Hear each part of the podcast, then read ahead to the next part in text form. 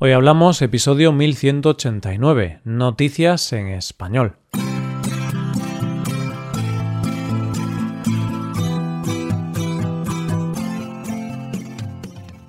Bienvenido a Hoy Hablamos, el podcast para aprender español cada día. Si quieres ver la transcripción completa, las explicaciones y los ejercicios interactivos de este episodio, visita nuestra web hoyhablamos.com hazte suscriptor premium para acceder a todo ese contenido. Hola, oyente, ¿cómo estás?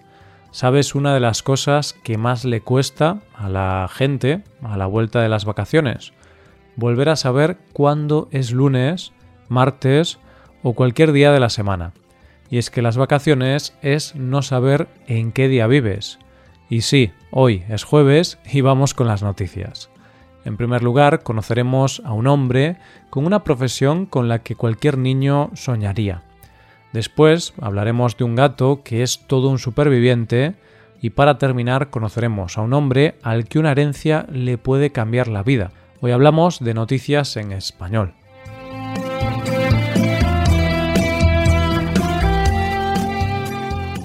Hay algo mágico en la memoria, y es que muchas veces no eres capaz de recordar lo que has comido hace media hora, pero recuerdas cosas de cuando eras tan pequeño que apenas tenías conciencia, como si hubiera pasado hace un minuto. Y hay veces que recuerdas historias o cosas que escuchaste casi de pasada, pero que se quedaron ancladas en tu memoria de una manera tan intensa que siguen ahí después de muchos años. Y a mí me pasa con una historia que alguien estaba contando en una mesa de mayores cuando yo era pequeño y era una historia de una amiga de alguien que estaba en esa mesa que tenía como trabajo ser arqueóloga marina. Bueno, lo de arqueóloga marina lo imagino ahora. En aquel momento se quedó en mi mente como que alguien de mi familia era amigo de una persona que era buscadora de tesoros marinos. y de eso es precisamente de lo que vamos a hablar en nuestra primera noticia de hoy. No de aquella mujer misteriosa, pero sí de alguien parecido de un cazador de tesoros submarinos. Nuestro protagonista se llama Leigh Weber. Es un hombre australiano de 40 años y su trabajo es buscar tesoros submarinos. De ahí que se le conozca también como el nombre de su marca, Bondi Treasure Hunter. Y seguramente ahora mismo te estarás preguntando cómo una persona real y no de un programa de Netflix se dedica a este trabajo más bien te preguntarás cómo empieza en este trabajo. Pues lo cierto es que la historia de Lee es bastante simple y normal en ese sentido, porque según cuenta, él hacía surf todos los días, y un buen día, que no había muchas olas, decidió practicar snorkel. Y ahí se dio cuenta de que en una zona que la gente utilizaba para saltar al mar había monedas en el fondo marino. Y claro, el muchacho lo vio claro y pensó Dios mío, tengo que conseguir un detector de metales submarino. Y es que él pensó lo mismo que pensamos todos, que podía haber muchos botines debajo del mar, solo que él no solo lo pensó, sino que se puso manos a la obra para conseguir su preciado botín. Y a partir de ahí ha sido un no parar para el bueno de Lee, ya que tuvo claro que ese iba a ser su oficio. Pero claro, como siempre que se aprende un nuevo oficio, él quería aprender de los mejores. Pero, como parecía que los mejores no querían a nadie más en el grupo, él decidió seguir adelante por su cuenta y hacer lo mejor que se puede hacer hoy día para conseguir publicidad y beneficios, lanzarse de lleno a las redes sociales, y en este caso a vídeos de YouTube. Desde ese momento, Ley ha conseguido el gran milagro de hacer de su pasión su oficio, y gracias a este trabajo se ha dedicado a viajar por todo el mundo buscando tesoros. Pero no te creas que los busca en sitios aleatorios o normalitos. No, porque ha buscado tesoros en sitios tan mágicos como el Támesis o en Ámsterdam. Y aquí es donde ha encontrado cosas tan insólitas como una moto BMW, pistolas, balas o cajas fuertes. Ahora por fin sabemos el escondite secreto de los ladrones de esta ciudad. dice Ley que no hay nada mejor que su trabajo, y dice que se emociona como el primer día. Y yo pienso que ojalá todo el mundo pudiera decir eso de su trabajo. Vamos con la segunda noticia. ¿Te imaginas pasar un día entero sin comer? Quizá alguna vez lo has hecho, no es algo tan loco. ¿Y una semana entera? Eso ya es difícil de imaginar, ¿verdad?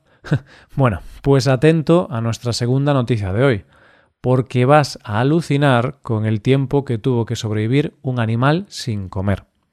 El protagonista se llama Finn y es un gato que vive en una ciudad de los Países Bajos. Fíjate, oyente, lo corta que es la frase anterior y en ella no te digo mentiras, pero te cuento dos casi mentiras. Casi. y es que digo que vive, pero mejor tengo que decir que sobrevive. Porque lo cierto es que la historia de este gato es de superación o de sobrevivir en situaciones límite. Y la otra casi mentira es que se llama Finn, porque es cierto que se llama así, pero tiene ese nombre desde hace días, porque nadie sabe cómo se llamaba antes de ser encontrado. Sé que parece que te estoy contando un trabalenguas o algo complejo, así que vamos a empezar por el principio, o más bien por el final. Y es que en realidad esta historia comienza hace unos días cuando unas personas entraron en una casa que habían comprado en una subasta y sin haberla visitado antes. Al abrir la puerta salió a su encuentro, como pudo, un gato sin fuerzas y desnutrido. Como te podrás imaginar, lo llevaron a un refugio de animales donde lo atendieron inmediatamente un grupo de veterinarios, y así Finn se está pudiendo recuperar desde los 2,6 kilos que tenía cuando lo encontraron. Y desde ahí se empezó a investigar qué le había pasado. Así se llega a la historia que estamos contando hoy. Sabemos que el pobre de Finn pasó encerrado en esa casa vacía 52 días sin comida ni agua. Y está claro que pensarás que es imposible que un ser vivo sobreviva sin agua todo ese tiempo. Y eso es lo que les hace sospechar a las personas del refugio que debió de sobrevivir todo ese tiempo aprovechando las gotas de agua que debían de caer de algún grifo. ¿Y que comió? Pues parece ser que entre las heces del pobre de Finn aparecieron papeles, que se ve que comió por necesidad. No se sabe quién lo dejó ahí o cuál es su procedencia. Lo único que se sabe de Finn es que es un auténtico superviviente y que ahora está salvo y recuperándose. ¿Y sabes qué, oyente? Que si hicieran una película sobre Finn, creo que la vería con la emoción de quien ve una película de superhéroes. Llegamos a la última noticia de hoy. Hay una frase que dice Cada uno quiere a quien quiere. Esta frase parece una obviedad, pero a veces tendemos a pensar que tenemos que querer a ciertas personas porque es nuestro deber, y sin embargo queremos a quien queremos. Pues bien, nuestra última noticia de hoy habla en cierta manera de eso, de alguien que quería a quien quería. Y es que esta historia podría ser una historia de amistad, de complicidad, de agradecimiento, o no sé muy bien cómo definirlo pero seguramente una historia de dos personas que se caían bien. Uno de nuestros protagonistas se llamaba Charles George Courtney, un hombre inglés que se ve que era de costumbres fijas, y es por eso que cada año, desde 1990, viajaba al mismo hotel, el Korumar Hotel Deluxe en la ciudad turca de Kusadasi. Pero no solo viajaba al mismo lugar y al mismo hotel, sino que siempre se alojaba en la misma habitación, la 401, y además tenía a su disposición al mismo botones, Tasking Dasdan.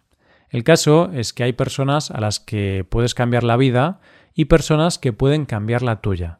Y a Tasking le ha cambiado la vida conocer a Charles y hacer muy bien su trabajo. Y es que hace unos días recibió una llamada en la que le informaban que Charles había muerto. Y tú pensarás que ¿por qué se llama al botones para informarle de que un huésped ha muerto? Muy buena pregunta, oyente. Y la respuesta es que tenían que decírselo porque él era el mayor de los herederos de Charles. Y lo cierto es que Charles también ha dejado dinero a otros empleados, pero nada igual a la cantidad que le ha dejado a Tasking, cosa que ya te podrás imaginar que ha sentado un poco mal al resto de los empleados. Taskin ha dicho que la relación entre ellos dos era muy especial y que, de hecho, ya anteriormente Charles le había dado dinero para la educación de sus hijos. Y estoy seguro de que ahora mismo quiere saber lo más importante, cuánto dinero le ha dejado Charles a Taskin. Y la verdad es que me encantaría decírtelo, pero la cifra no ha sido publicada. Eso sí, dice Tasking que es el dinero suficiente para no tener que volver a trabajar en su vida. Así que hazte una idea. Pero Tasking ha dicho que ese dinero no va a cambiar su vida ni su rutina diaria, y es por eso que él no pretende dejar su trabajo, y no por nada, sino por la simple razón de que le encanta su trabajo. Y sabes lo que me parece más maravilloso a mí, que hemos empezado este episodio de la misma manera en que lo hemos acabado, con gente que adora su trabajo. Y eso siempre es un ejemplo a seguir. Y esto es todo por hoy, con esto llegamos al final del episodio. Te recuerdo que en nuestra web puedes hacerte suscriptor premium para poder acceder a la transcripción y a una hoja de trabajo con cada episodio del podcast. Todo esto lo tienes en hoyhablamos.com. Esto es todo, mañana volvemos con dos nuevos episodios. Lo dicho, nos vemos en los episodios de mañana. Pasa un buen día. Hasta mañana.